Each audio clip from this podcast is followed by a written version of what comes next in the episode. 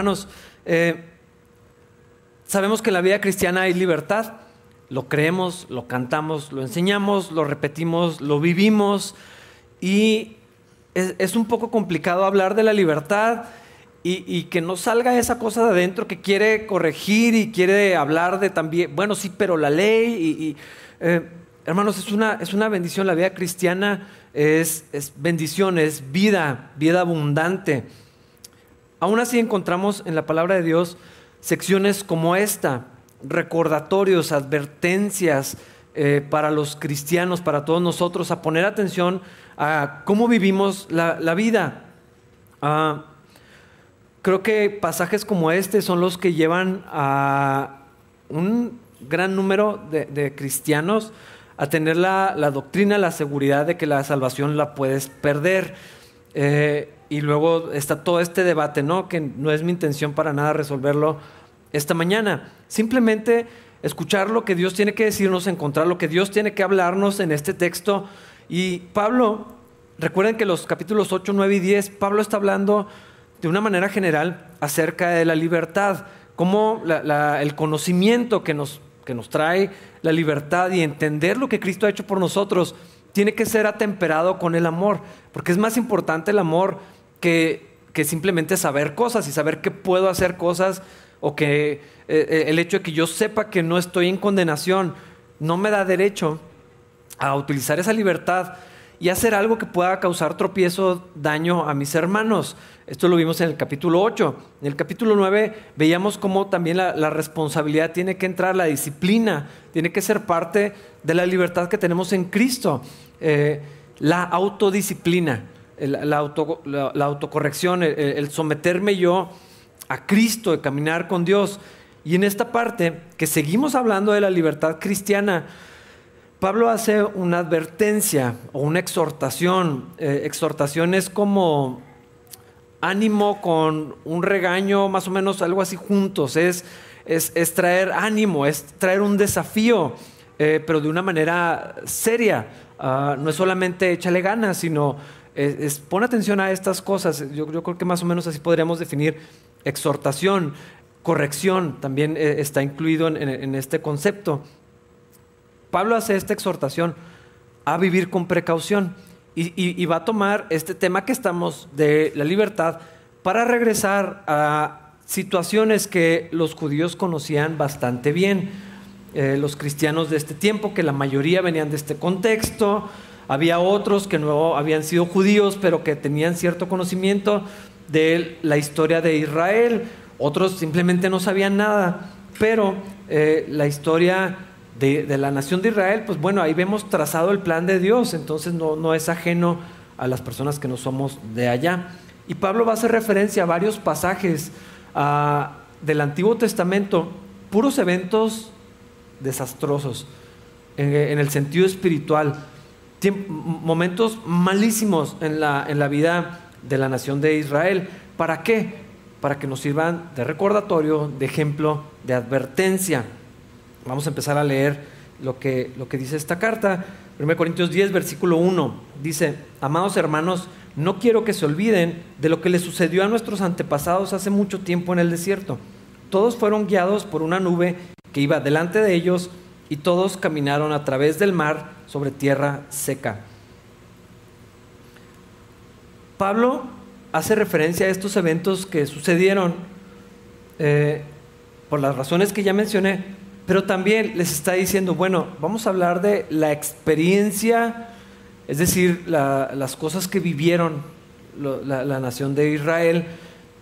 Pablo sabía que los corintios, en, su contexto, en su cultura, en, todo lo que estaba sucediendo en la ciudad, con todo lo que ya hemos hablado en los capítulos anteriores, Pablo sabía que los corintios se jactaban en su conocimiento y decían, somos libres en Cristo, podemos hacer lo que sea, no pasa absolutamente nada, eh, porque hemos tenido la experiencia del bautismo, la experiencia de la comunión, de hecho en los capítulos que siguen, Pablo corrige los desórdenes que había en, al tomar la Santa Cena o comunión o cena del, Señor, porque para, los corintios estos actos, estas experiencias que no solamente son simbólicas, sino hay algo que sucede, eh, lo, mencionaba ahorita, cuando estamos los hermanos, eh, por alguna razón es importante estar juntos y no solamente escuchar un sermón, no es lo mismo. Al venir y, estar congregados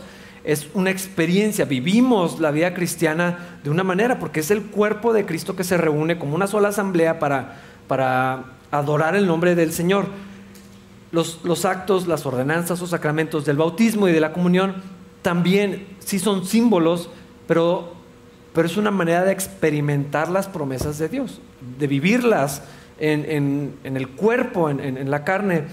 Entonces, los, eh, los corintios más o menos se jactaban en, estamos seguros por lo que ya experimentamos. Cristo ha estado con nosotros, lo, habíamos visto y, al principio, y lo vamos a mencionar más adelante, los corintios tenían muchos dones espirituales. O sea, tenían todos los, dones en, su comunidad. Entonces, ellos experimentaban, vivían eh, el poder sobrenatural del Espíritu Santo y eso les aseguraba, bueno, Dios está con nosotros, sí, pero la pura experiencia, lo que sientes, lo que vives, lo que te pasó en un congreso, lo que te pasó en un servicio, no es suficiente en la vida cristiana. Eh, no, eso no te asegura eh, que, termines bien tu carrera. Y Pablo estaba hablando de eso antes eh, y lo mencionamos, este concepto creo que se aparece muchas veces en el Nuevo Testamento, terminar bien nuestra carrera, completar lo que Dios nos llamó a hacer. Pablo decía, no sea que yo mismo termine siendo descalificado en, lo que hago, en cómo vivo y termine sin, recompensa. Creo que no estaba hablando en su caso de la salvación. Y Pablo les está trayendo a la memoria la historia para decir, hermanos, si alguien experimentó el poder de Dios de una manera asombrosa, pues es la nación de Israel. O sea, recuerden lo que sucedió desde, eh, si han leído el libro del Éxodo, las, plagas en Egipto eran eventos asombrosos, sobrenaturales. Eh, y luego al salir, uh, al llegar al Mar Rojo y cómo el Señor abrió el mar, la columna de fuego, la, nube que iba con ellos, el agua de la roca, los muros de Jericó cayendo, el río Jordán eh, que se abriera para que ellos pasaran en seco, todas estas cosas una y otra vez, y lo encontramos muchas más historias, cuando el sol se detuvo, ah, la, la manera en que el Señor a veces confundía a los enemigos, Israel había experimentado de primera mano el poder sobrenatural del Señor.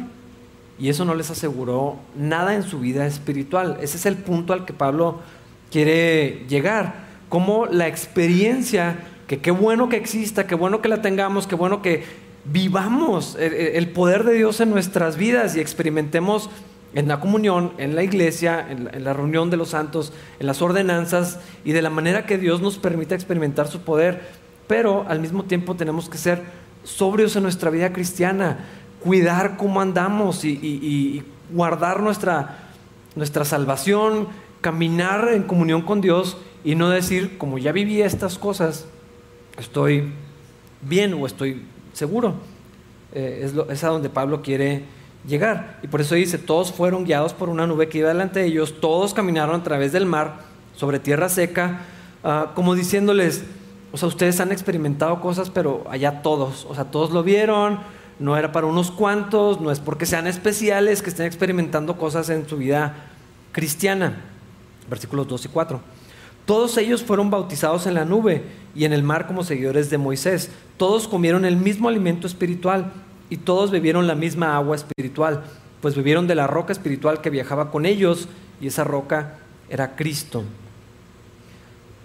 Pablo menciona estos dos eventos que, decía yo ahorita, pero también como señales de, como símbolos, como imagen, como sombra de lo que estaba por venir en los sacramentos, sombra y figura de los sacramentos. Habla del bautismo, ah, al, pasar, dice, fueron bautizados en la nube y en el mar. Pasaron por agua, por, así decirlo, es lo que, lo que está diciendo, cuando pasaron por, por el mar. Y entonces fueron identificados con Moisés. Ah, con, el líder, con quien los estaba llevando a la libertad. Eh, por supuesto, esto estaba hablándonos de Cristo en, aquel momento, estaba apuntando a lo que iba a suceder y, a lo que el bautismo representa. Hace, poquito que tuvimos los bautismos y hablamos de esto. El, hacerlo no solamente es obediencia y no solamente es fe, es una identificación pública eh, con, Cristo, con la muerte y la resurrección. Es eh, este acto que refleja que yo estoy unido a Cristo y tengo la vida de Cristo y ya no vivo yo, muerte, sepultura y resurrección, sino vive Cristo en mí. Eh, y entonces me identifico con Cristo, me identifico con la iglesia, bautizarme públicamente es una manera de, anunciarle al, mundo, pues yo soy cristiano, soy parte de la familia de, Dios. Eh, y, era lo que ellos habían vivido al, salir de, por el desierto.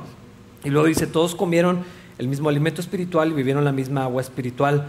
Pues cuando tomamos la, comunión, Santa Cena, Cena del Señor, como lo llames, eh, esto es lo que hacemos también, participamos de, recordamos, eh, honramos la muerte, sepultura, resurrección de Jesucristo al tomar los elementos del pan y el, fruto de la vida, es recordar el cuerpo del Señor fue destruido por nosotros, molido por nuestros pecados, su sangre derramada, y entonces experimentamos juntos eh, en la comunión. Israel lo había vivido así, eh, comieron y bebieron también, eran sombra de lo que había de suceder, que ahora para la iglesia nosotros experimentamos esto cuando, cuando Dios nos permite hacerlo. Ah, son importantes las ordenanzas, es importante el bautismo, es importante tomar la comunión. Ahora que, estamos, hasta ahorita no hemos podido distribuir ni alimentos ni, bebidas por causa de por las razones de lo que estamos viviendo pero estamos esperando la oportunidad para en cuanto podamos hacerlo, volver a, celebrar la, cena del Señor, porque es importante. No es solamente algo que de vez en cuando deberíamos de hacer, eh, es un recordatorio eh, que, debería estar presente en la vida de, la iglesia y que tenemos que hacerlo juntos como comunidad. Los corintios estaban viviendo estas experiencias como los judíos las habían vivido, pero esto no nos asegura una vida ah, cristiana permanente ni constante. Nos ayudan, nos bendicen, eh, vivimos y, recordamos las promesas, pero hay algo más que esto. Porque Pablo dice, ok, todos, todos en Israel lo vivieron, tuvieron las experiencias, vieron el poder de Dios manifestarse de maneras asombrosas. Y vean lo que dice el versículo 5. Sin embargo, Dios no se agradó con la mayoría de ellos y sus cuerpos fueron dispersados por el desierto que todos hayan experimentado el poder de Dios, no los hacía agradables a Dios, no los hacía seguros en, el Señor, eh, porque sabemos que la manera de agradar a Dios es únicamente por medio de la fe. Esa es la manera que podemos estar, eh, ser aceptables delante de, de Dios. Y entonces, aunque el pueblo de Israel vivió cosas, no tuvieron fe, no creyeron y fueron dispersados por el desierto a pesar de lo que habían experimentado, sus corazones no fueron llenos de gloria para el Señor, de gratitud. Ah, eso no los afianzó en, decir, o sea, mira todo lo que hemos vivido, mira todo lo que Dios ha hecho por nosotros y, permanecer firmes. Fueron unos cuantos solamente, eh, no fueron agradecidos, no vieron lo que Dios había hecho. Y encontramos esta advertencia, por ejemplo, en Deuteronomio 8, cuando vas a entrar a la tierra prometida, o sea, vas a, disfrutar de la bendición de Dios, cuida tu corazón de no olvidarte de todo lo que Dios ha hecho por ti. Y en estos pasajes en Deuteronomio dice que su, calzado no se desgastaba, su ropa no se hizo vieja, o sea, Dios proveyó lo que necesitaban y como quiera, como quiera se, se olvidaron. Y esa ingratitud y esa falta de fe y esa falta de comunión con Dios, terminó por alcanzar a los israelitas y fueron dispersados y fueron muriéndose por el desierto. La ruta que ellos eh, caminaron de Egipto a la tierra prometida, o sea, no era para 40 años caminando.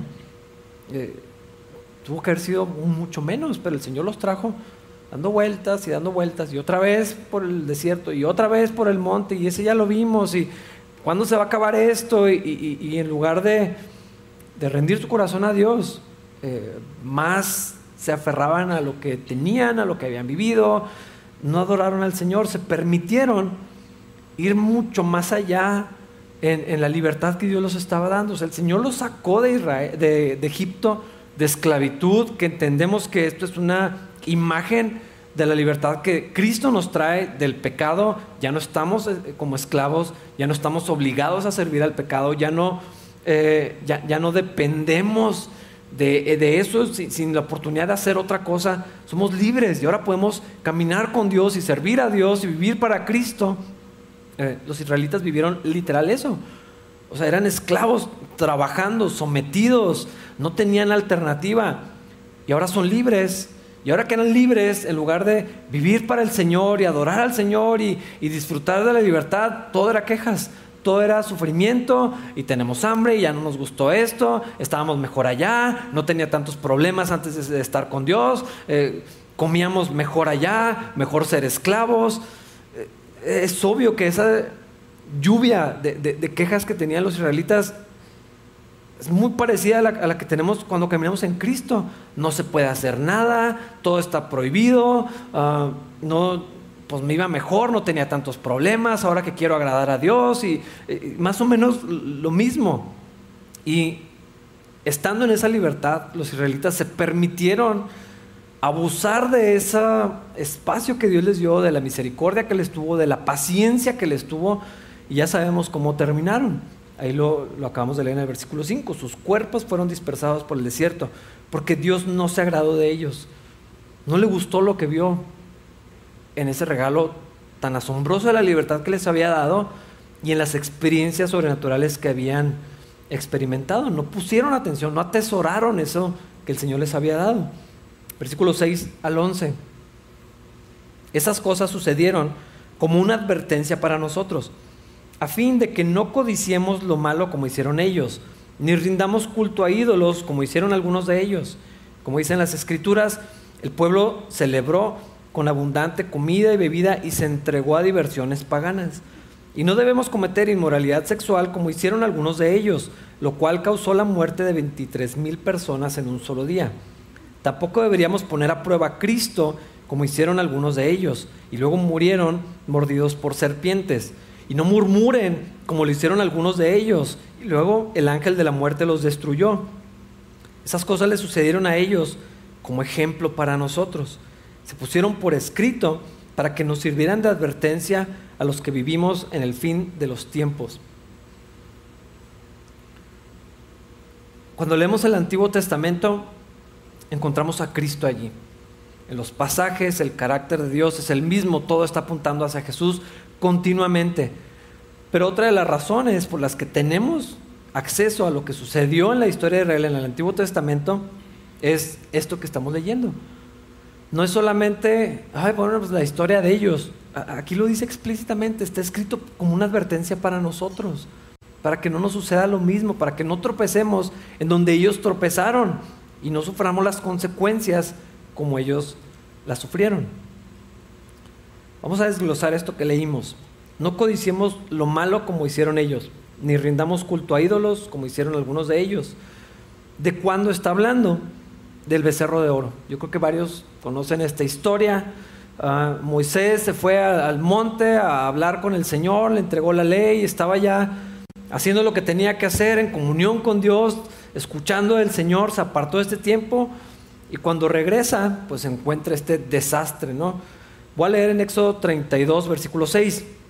Dice, temprano a la mañana siguiente, el pueblo se levantó para sacrificar ofrendas quemadas y ofrendas de paz. Después todos celebraron con abundante comida y bebida y se entregaron a diversiones paganas. Ah, está hablando de inmoralidad. Cuando Moisés se fue, la gente se empezó a desesperar. ¿Qué hacemos? ¿Dónde está Dios? No responde, no hace nada. Eh, ¿por qué no me habla? ¿Por qué no escucha mis oraciones? ¿Qué, vamos a hacer ahora? Y entonces van y reúnen todas las joyas y, crean, forman este becerro y aquí está Dios y hacen una orgía, esto es lo que, cuando dice diversiones paganas, es lo que está diciendo. Ah, entonces baja Moisés y los encuentra no solamente con el becerro, sino metidísimos en una inmoralidad espantosa, en una fiesta Ah, grande. O sea, se levantaron bien temprano, se pusieron de acuerdo, se organizaron, pusieron dinero, compraron, prepararon alimentos y bebidas, muy organizado para, para entregarse a pasiones que ofendían al Señor. Y Pablo está diciendo, hermanos, no hagan lo que hicieron ellos, codiciando lo que no debían, buscando esos espacios donde pues ahora puedo hacer lo que sea. Estamos en Cristo, tenemos la salvación, ah, todo me es permitido. Ese era el eslogan de los corintios, todo me es permitido, todo me es lícito. Y si estamos en Cristo, no pasa absolutamente nada.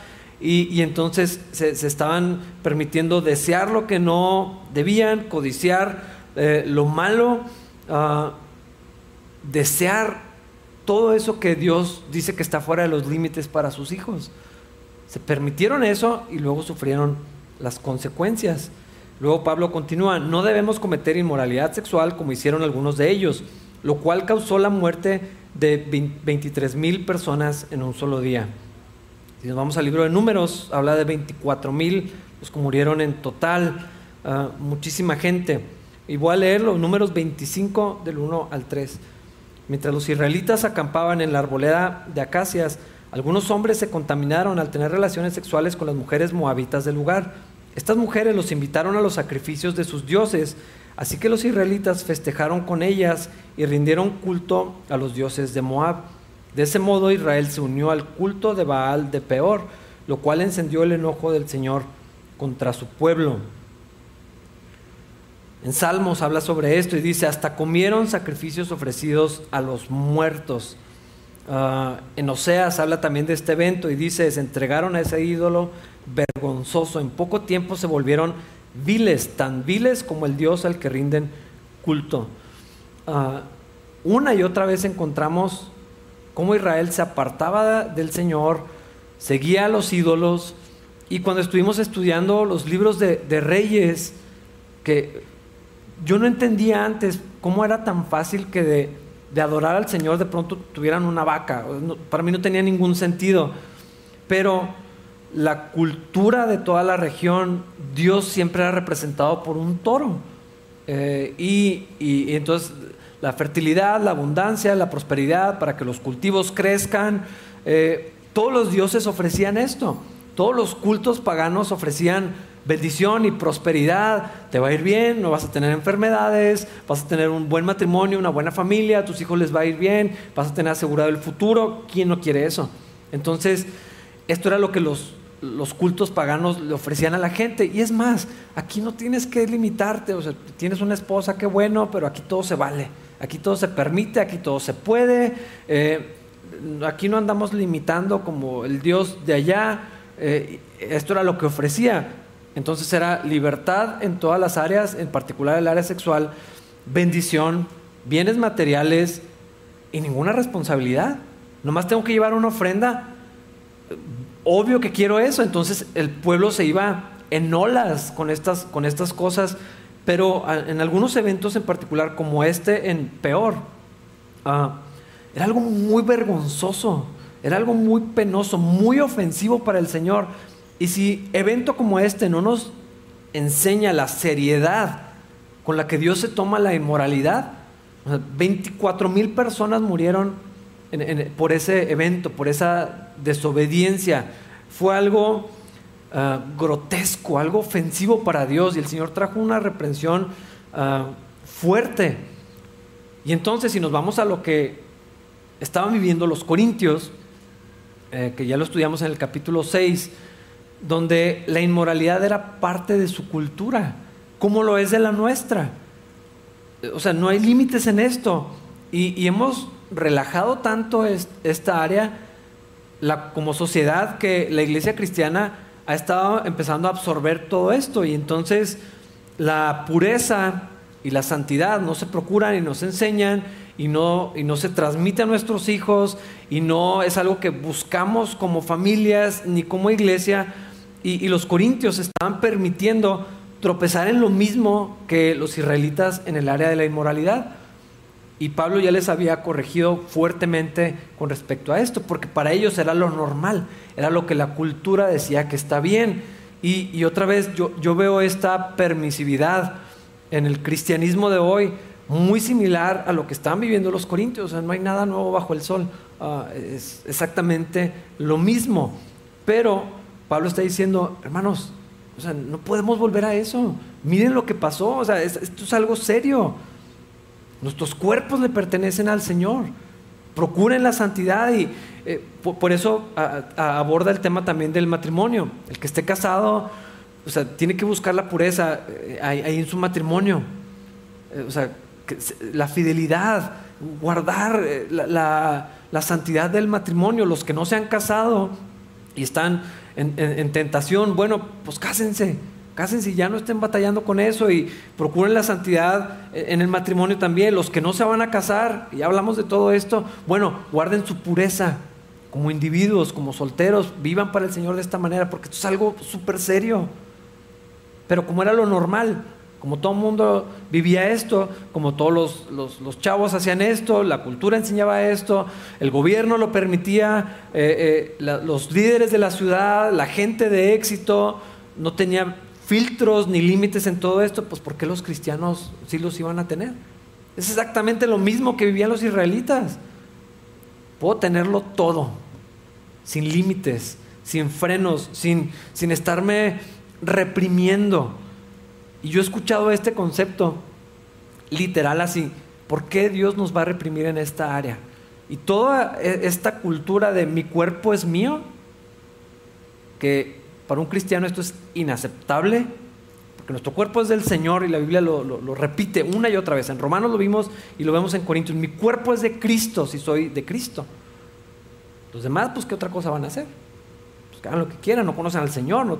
el problema no es lo que hacen, es que no están en Cristo. Pero para cristianos, nuestro cuerpo es del Señor. Nuestros ojos son de Cristo. Nuestro, todo nuestro ser debe ser puesto al servicio del Señor. Y vivir en pureza y guardar y procurar la santidad eh, eh, tiene que ser una prioridad para los cristianos, porque no puedo decir, no, pues el Señor conoce mi corazón, pero con mi cuerpo hago lo que me da la gana. No, esto no, no se puede. Y necesitamos eh, vivir en santidad, poner orden, corregir. Y no estoy diciendo esto para traer culpa ni condenación, porque el que está en Cristo ya no, ya no está en condenación. Pero hay áreas que necesitamos cerrar filas y poner orden y, guardar nuestras vidas. Como solteros o como casados es, irrelevante. Eh, donde en la situación en la que estemos, esto es algo serio. Y este evento que se repite, o sea, fue algo tan ofensivo para Dios que se, que se menciona muchas veces en la, en, la, escritura. Y la consecuencia es que más de 23 mil personas murieron en un solo día. Si esto no nos habla de la seriedad que, tiene esto para Dios, no, sé qué lo va a hacer. Pero los corintios se habían vuelto muy inmorales, estando en Cristo. Quiero hacer énfasis en esto. La carta a los corintios no es para la gente de la ciudad, era para cristianos, era para la gente de la iglesia, los miembros de la comunidad cristiana. Para ellos estaba escrita esta carta. Y Pablo está diciendo, pongan orden allí. Ya no pueden vivir de esa manera. No, no si están en Cristo. Algunos de ellos no sabían, otros sí, pero se hacían como que no. Algunos no sabían cómo poner orden en esta área, pero Pablo les está llamando a, corregir y a procurar la santidad como individuos, como familias, como matrimonios, como solteros, como comunidad. Luego continúa, no deberíamos poner a prueba a Cristo. Ah, en números 21 sucedió esto, versículos 4 y 5. Pero el pueblo se impacientó con tan larga jornada y comenzó a hablar contra Dios y Moisés. ¿Por qué nos sacaron de Egipto para morir aquí en el desierto? Se quejaron. Aquí no hay nada para comer, ni agua para beber. Además detestamos este horrible maná. En este evento cuando se menciona también varias veces en la, escritura, está hablando de tentar al Señor. Ah, poner a prueba a Cristo, lo dice Pablo.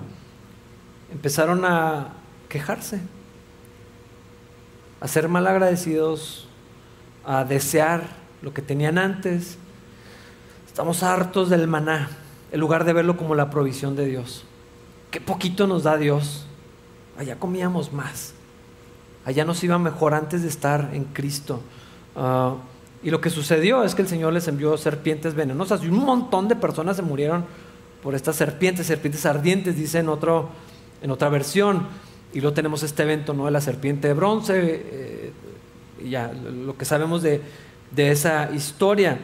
Pero aquí el asunto es que estaban poniendo prueba a Dios con su falta de gratitud y de contentamiento. Entonces vamos viendo lo que estaba sucediendo con los corintios. Era, ah, codiciaban lo que no debían, lo que Dios no les estaba dando y codiciaban lo malo. Estaban buscando ah, ser indulgentes consigo mismos. Y hermanos, esto yo lo he mencionado varias veces. Esa cosa dentro que un pastor definió como nuestro abogado interior es muy bueno para lo que hace. El mío sí lo es. Y soy buenísimo para permitirme cosas. O sea, mi corazón me engaña y de alguna manera me justifico y, me puedo convencer con argumentos excelentes de que lo que me puedo permitir está bien cuando no lo es. Por eso, eso de escuchar a tu corazón es una mentira antibíblica, porque el corazón es engañoso, más que todas las cosas. ¿Quién lo conocerá? Pues el Señor lo conoce. Y Dios sabe lo que hay en nuestro corazón y lo que deseamos y lo que queremos y lo que anhelamos y, cómo nuestro corazón tiende a desviarse de la voluntad del Señor. esa es la naturaleza del corazón. Eso es lo que, lo que hacemos. Entonces, los corintios estaban codiciando lo malo, eh, deseando lo que era ofensivo para Dios, sin reconocer que era ofensivo para el Señor, permitiéndose cruzar esa línea, estaban permitiéndose la inmoralidad, estaban poniendo a prueba a Cristo en, esta idea de que estar en Cristo los limitaba. Los, eh, pues a otros les va mejor. Y, ya pensando específicamente a los cristianos que ya no iban al templo a participar de los sacrificios y de las fiestas y las reuniones sociales que había ahí y los negocios que se cerraban ahí, pues probablemente eso tenía un impacto en su economía familiar. No participar de lo que hacían todos los demás les costaba en, la bolsa. Y a veces, hermanos, vivir para Cristo así va a ser. Si trabajas en, gobierno, si trabajas en, algunos sectores donde, ah, en la construcción, yo no sé, hay, hay, tantas áreas donde, en el transporte y la logística, o sea, se me ocurren muchas áreas donde, donde la corrupción es el pan diario, es lo normal. Y no participar de ciertas cosas tiene un costo. Puedes perder tu trabajo, puedes quedarte sin negocios, no andar, eh, no cerrar negocios en ciertos lugares, pues también a lo mejor. tomar la, decisión de, en la familia de cómo vamos a vivir para que nuestros hijos conozcan a Cristo, que es la mejor inversión en ellos. Si deciden que la mamá no trabaje, por ejemplo, si deciden buscar una escuela cristiana o alguna cosa así, tiene un costo. Seguir a Cristo nos, va a costar en algunas áreas, perder algunas relaciones, nos va a afectar de, alguna manera. algunos, tal vez a otros no. No importa, eh, porque no es, no es el punto, sino que el costo que para algunos estaba teniendo de los corintios de seguir a Cristo era molesto. No estaban contentos con seguir al Señor y, y, perder algunas cosas. Querían tener un pie en el mundo y otro pie en Cristo y tener todos los beneficios de los dos mundos y, estaban como murmurando en contra del Señor, poniéndolo a prueba. Y el ejemplo que Pablo le cita es esto, aquí no hay nada para comer, no hay nada para beber, está más chido allá, está mejor el mundo, aquí nada se puede y todo esto, eh, detestamos este horrible maná. Y esto fue molesto para el Señor y trajo otra vez una consecuencia terrible. Fue desagradable para el Señor fue más que solamente una queja o un descontento o un anhelo. No era, pues cómo quisiéramos esto, pero bueno, Dios nos dio otra cosa. No, había ingratitud, había apatía en, el corazón de los corintios. Y Pablo está diciendo, hermanos, no pongamos a prueba a Cristo. No hagamos lo mismo que ya hicieron los israelitas. luego continúa, no murmuren como lo hicieron algunos de ellos. Y luego el ángel de la muerte los destruyó. Números 14, versículos 2 y 4. Dice, sus voces se elevaron en una gran protesta contra Moisés y Aarón. Si tan solo hubiéramos muerto en Egipto o incluso aquí en el desierto, se quejaban. ¿Por qué el Señor nos está llevando a esta tierra solo para que muramos en batalla? A nuestras esposas y a nuestros hijos se llevarán como botín. ¿No sería mejor volvernos a Egipto? Entonces conspiraron entre ellos, escojamos a un nuevo líder y regresemos a Egipto. Cuando fueron enviados espías a la tierra prometida, regresaron con un informe pesimista. El panorama era terrible. Hay gigantes, vamos a batallar, vamos a luchar. Y, luego sucedió ah, esto que pasa aquí, números 14, versículos 36 y 38. Dice, entonces los diez hombres que Moisés envió a explorar la tierra, que por, que por sus malos informes incitaron la rebelión contra el Señor fueron heridos de muerte por una plaga delante del Señor. De los doce que exploraron la tierra, solo Josué y Caleb siguieron vivos. Este, esta mala perspectiva de los que fueron a la tierra y llegaron eh, causó una rebelión en el corazón de Israel. Pero era esto mismo, para que venimos, para que nos sacó Dios de allá y ahora tenemos estos problemas, estábamos mejor, es más, ojalá nos hubiéramos muerto allá donde estábamos, y otra vez, desobediencia, rebeldía, eh, ingratitud, falta de fe, todo esto venía de ahí, en lugar de, bueno, si el Señor nos está llevando a través de esto, Él tiene un plan, Él tiene un propósito que quiere cumplir. Estamos pasando por cosas que no son tan buenas o tal vez vamos a enfrentar dificultades. El costo de vivir para Cristo tal vez nos va a afectar a nuestra familia, pero vamos a confiar en el Señor. Esto es lo que Dios quiere, esto es lo que el Señor va a hacer. Eh, y si Él nos trajo, pues que cumpla con lo que quiera. A, mí me gusta mucho cómo se expresa el concepto de la fe con los hombres que fueron arrojados al, horno allí en el libro de Daniel. Porque ellos dicen, Dios nos puede liberar. Y si Dios quisiera, en este momento nos hace libres. Y tal vez no lo haga. Y tal vez nos eches al horno y tal vez nos muramos allí. Como quiera, no vamos a negar al Señor y no nos vamos a someter a lo que tú dices. Esa es la fe verdadera, no es sé que todo va a estar bien, porque no siempre las cosas van a estar bien como pensamos.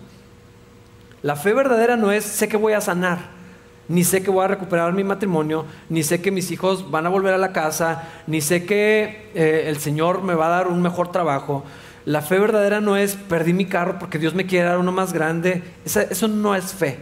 La fe es Dios lo podría hacer si quiere y tal vez no lo haga. Y como quiera voy a confiar que su voluntad es mejor que la mía, que sus planes son más maravillosos que los míos. ¿Cómo se va a ver eso? No sé. No sé cómo se va a ver. Tal vez las cosas no salgan y nunca se enderecen como yo quisiera. Pero la confianza en Dios, la dependencia de Dios, independientemente de las consecuencias, de cómo se vea la vida, de cómo se ordenen las cosas o no pasen. Esa es la fe cristiana. Y lo que estaba sucediendo cuando estos espías fueron, Josué y Caleb dijeron, está bien padre allá. O sea, hay unas uvas grandotas y la tierra está así y vamos a hacer esto. Y los demás días estaban, sí, pero vamos a pelear contra gigantes y va a estar bien difícil, nos va a costar, es un chorro de trabajo, no vale la pena. Y eso causó que el corazón de los demás empezara a desfallecer y se desanimaran y no, pues híjole, pues si vamos a batallar, tal vez no, ¿para qué? Y se empezó a convertir la preocupación, la falta de fe se empezó a convertir en ingratitud y, en, y, terminó causándose una rebelión que Dios trajo también consecuencias. Y en ese momento, esos días, órale, por andar incitando a la gente, por andar haciendo tropezar a los demás, desanimarlos, en lugar de traerlos a la fe, a la confianza, porque era lo que tenían Josué y Caleb. Ellos no estaban pensando, si podemos, nosotros, yo creo que estamos lo suficientemente fuertes, tenemos... No, ellos están pensando en Dios. Dios lo va a hacer. Si Dios dice que vamos para allá, es que vamos para allá. Y eso es lo seguro y eso es lo conveniente y nos va a costar mucho trabajo, pues bueno, Dios proveerá, ¿no? Ya veremos, ya cruzaremos ese puente cuando, cuando lleguemos, pero otra vez la murmuración, la queja, cuando el pueblo de Israel, porque vemos eh, en este pasaje y en el anterior, cuando se rebelaron contra Dios, estaban implícitos los líderes. Fue contra Moisés y aquí también, ah, mejor otro. alguien que nos diga lo que queremos escuchar, alguien que, nos, que haga mejor las cosas. Ah, ahí también el concepto de, autoridad. Y, creo que Pablo está siendo muy puntual con esto porque él como autoridad que Dios había puesto como apóstol, eh, la gente estaba menospreciando su autoridad y poniéndola en cuestión y pues quién sabe si sea tan apóstol, no sabemos, a lo mejor, tal vez no, y eh, está, haciendo tiendas, entonces tal vez ni tenga tanta autoridad, pero Pablo está metiendo este concepto de, de la autoridad de Dios también está implícito aquí. Estos ejemplos que están escritos para que nosotros, hermanos, así como los corintios, para que nosotros, Capilla Calvario, ahorita aquí y en este momento, aprendamos de eso y no tropecemos en lo mismo. Dios nos ha bendecido, híjole, sí, de muchas maneras, más de las que se imaginan. Y yo estoy seguro que si hiciéramos un evento de decir todo lo, lo, que Dios ha hecho en nuestras vidas, se nos pueden ir horas. Nos podría amanecer cuando todos pudiéramos dar testimonio de lo que Dios ha hecho, como congregación también. Miren dónde estamos. Eso no nos asegura un caminar cristiano firme. Las experiencias no son sino eso expresiones del carácter de Dios, de la misericordia de Dios, de la gracia de Dios. Pero si en el corazón no tenemos gratitud, no, no pedimos al Señor que nos examine, no nos mantenemos firmes, no cuidamos lo que Dios nos ha dado, hay consecuencias. Es lo que Pablo está diciendo, hermanos. Dios los ha bendecido de todas formas. La iglesia de los Corintios tenían intelecto, tenían dones espirituales, tenían dinero y bendiciones materiales, tenían una comunidad próspera, tenían todo. Y Pablo le está diciendo, eso no es suficiente. Y eso no quiere decir que estén caminando con Dios. Versículo 12. Si ustedes piensan que están firmes, tengan cuidado de no caer. Está hablando de precaución, de ver dónde camino, de ver lo que hago, lo que me permito. Porque era mucho lo que estaba sucediendo con los corintios. Se estaban permitiendo más de lo que debían. Y se estaban acercando rápidamente a provocar al Señor a una corrección. Miren, Dios es bien paciente. Y yo le doy gracias al Señor, de verdad le agradezco que así sea, porque si Dios no fuera paciente conmigo, no, no sé dónde estaría yo. Pero a veces confundimos la paciencia de Dios y la misericordia de Dios con la aprobación de Dios. Y pensamos que porque Dios no hace nada para corregirme, estoy haciendo lo correcto o que Dios me está bendiciendo porque estoy haciendo algo bien. Cuidado, hermanos. El que piense que está firme, mire que no caiga. Está, es, un, llamado, un recordatorio a la sobriedad. Es, una idea que se repite varias veces en, el Nuevo Testamento, a, no dejarnos dominar de nada. Pero no solamente habla de sustancias, sino también de las emociones, a, mantenernos en, check y, a, no confiarnos, a no descansar en, oye, pues Dios nos ha bendecido, estamos haciendo las cosas bien y de pronto bajamos la guardia y vienen las consecuencias. Una y otra vez en, las cartas del Nuevo Testamento encontramos, estén alerta, estén alerta, estén alerta. Ah, cuando tienes niños muy pequeños, todos saben qué significa esto. no duermes bien, o sea, duermes con un ojo así abierto. Por si está respirando y si se movió el niño y sales corriendo a ver si está, sobre todo cuando tienes el primero. Ah, pero esa idea de estar alerta, de que ah, si algo se ofrece, si algo pasa, si hay un ruidito, si, eh, más o menos es la idea para la vida cristiana. No por temor, que a veces es lo que hacemos los papás primerizos, sino de estar pendiente, de cuidar, de, checar el perímetro, de ver que todo esté cerrado, de ver que no haya huecos ni espacios donde tropezar, de no permitir que entren a mi familia cosas que no deberían de entrar ni a mi vida, de no dejar que todo lo que está disponible en Netflix eh, y lo puedo acceder, no necesariamente lo debo consumir, ni lo que leo, ni lo que escucho, ni dónde participo, ni a dónde voy que era lo que estaba pasando con los corintios. Ay, los, los, ídolos no son nada. Sí, pero ¿dónde estás? ¿Qué estás permitiendo y a, dónde esa pequeña acción te lleva a otra? Hermanos, casi nunca el, pecado se ve como tal. Casi nunca las tentaciones se ven tan terribles como lo podrían ser, siempre es una decisión chiquita que nos lleva a otra y luego, ah, pues todo está bien, no ha pasado nada y luego bajamos más la guardia y terminamos deslizándonos hacia donde no queríamos estar. El pecado te lleva lejísimos, mucho más de donde pensaste que irías, de lo que estabas dispuesto. Y, la manera de, de prevenir esto es estar alerta, estar en oración sed sobrios y velada porque su adversario, el diablo, encontramos este, este pasaje. El Señor cuando les dice a los discípulos, estén en oración, no sé, estén alerta, tengan cuidado de sus propias vidas. Y esto es lo que está diciendo aquí porque nadie está en más riesgo de caer que el que piensa que no va a caer. En la vida cristiana así funciona. El que cree que he estado leyendo la Biblia, he estado en oración, eh, no pasa nada, yo nunca me veo cayendo en eso. Ah, híjole, mucho cuidado cuando nos, sentimos firmes. ¿Por qué? Porque en ese momento que sentimos que pues otros son los que necesitan depender más de Dios, otros son los que tienen que poner atención a sus vidas, pues mira cómo andan. Y, empezamos a disociarnos de, la verdad, de que estamos en una guerra espiritual, de que la vida cristiana en cualquier momento eh, tropezamos si, si no ponemos atención. Hermanos, no hay fórmulas para esto. Orar en la mañana y haber leído una hora la Biblia no te asegura que en el día no vas a pecar, es que pensamos de una manera muy incorrecta. O sea, venir al servicio no nos da lo suficiente para tener toda la semana de santidad, así no funciona. Es continuo. Estar alerta, estar en comunión, estar en oración, estar poniendo atención a lo que está sucediendo, porque en cualquier momento no hay un espacio chiquito y, y tropezamos es continuo, es una vida sometida a Dios. Y hermanos, Pablo les está advirtiendo y a nosotros también, a, los corintios, si piensan que están firmes, tengan cuidado de no caer. En Filipenses 2.12 dice, esfuércense por demostrar los resultados de su salvación, obedeciendo a Dios con profunda reverencia y temor. ¿Ya soy salvo? Sí, amén. Mi, mi salvación está segura, sí, porque está en Cristo, no en mí. No porque yo hice o no, pero, pero tengo que vivir como salvo. Tengo que vivir como, como alguien redimido. Alguien que está unido a Cristo camina de esa manera. Y, estamos procurando no qué tanto puedo hacer sin ofender a Dios, sino qué tan cerca puedo estar de Cristo.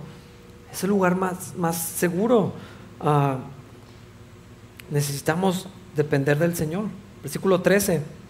1 Corintios 10, las tentaciones que enfrentan en su vida no son distintas de las que otros atraviesan y Dios es fiel, no permitirá que la tentación sea mayor de lo que puedan soportar. Cuando sean tentados, Él les mostrará una salida para que puedan resistir. No hay pecado que no sea una decisión. Consciente o inconsciente, pero son decisiones. Nadie cae en pecado. Eso no existe.